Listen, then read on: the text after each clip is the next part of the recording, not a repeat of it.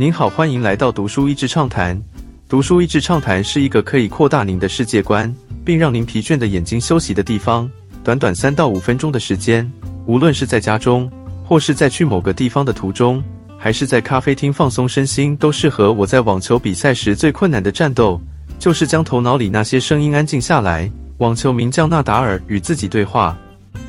我们随时随地都是在和自己说话，这是我们理解世界，并且可以透过经验。了解自己，活在群体当中的必要能力。作者用心理学、脑内神经学以及对人类语言的研究交叉分析，说明在我们感到不安或是被威胁的时候，内心的声音就会抢夺我们头脑里注意力的总司令位置，喋喋不休地重复那些让我们紧张或害怕的话语。作者举出以前美国某位棒球明日之星在场上失常的例子，就好像近年来极为运动选手或是奥运明星经历的心理状态。那个喋喋不休的声音让你过度分析，然后就造成了心理瘫痪 （paralysis by analysis）。我们的大脑会这样反应，还是有演化上的功能。书中举了一些例子，是当人无法听见自己内心的声音时，例如中风等脑部伤害，似乎突然不知道自己是谁，或是下一步该如何，所以要与他共存，并且在他想要抢夺总司令控制权的时候，如何让他可以退下呢？基本上就是用我们大脑无穷想象的能力来反制拉开距离，从不同的视角 zoom out。在与自己对话时，这时候我们不该否定或是与那个声音争执，而是把心里的距离拉开。里面有很多小撇步，像是直呼自己的名字、描述状况，用第三人的视角和自己对话，想象是过境迁之后的自己会怎么解读现在的自己，把自己想象成你想帮助的朋友来对话，等等，还有。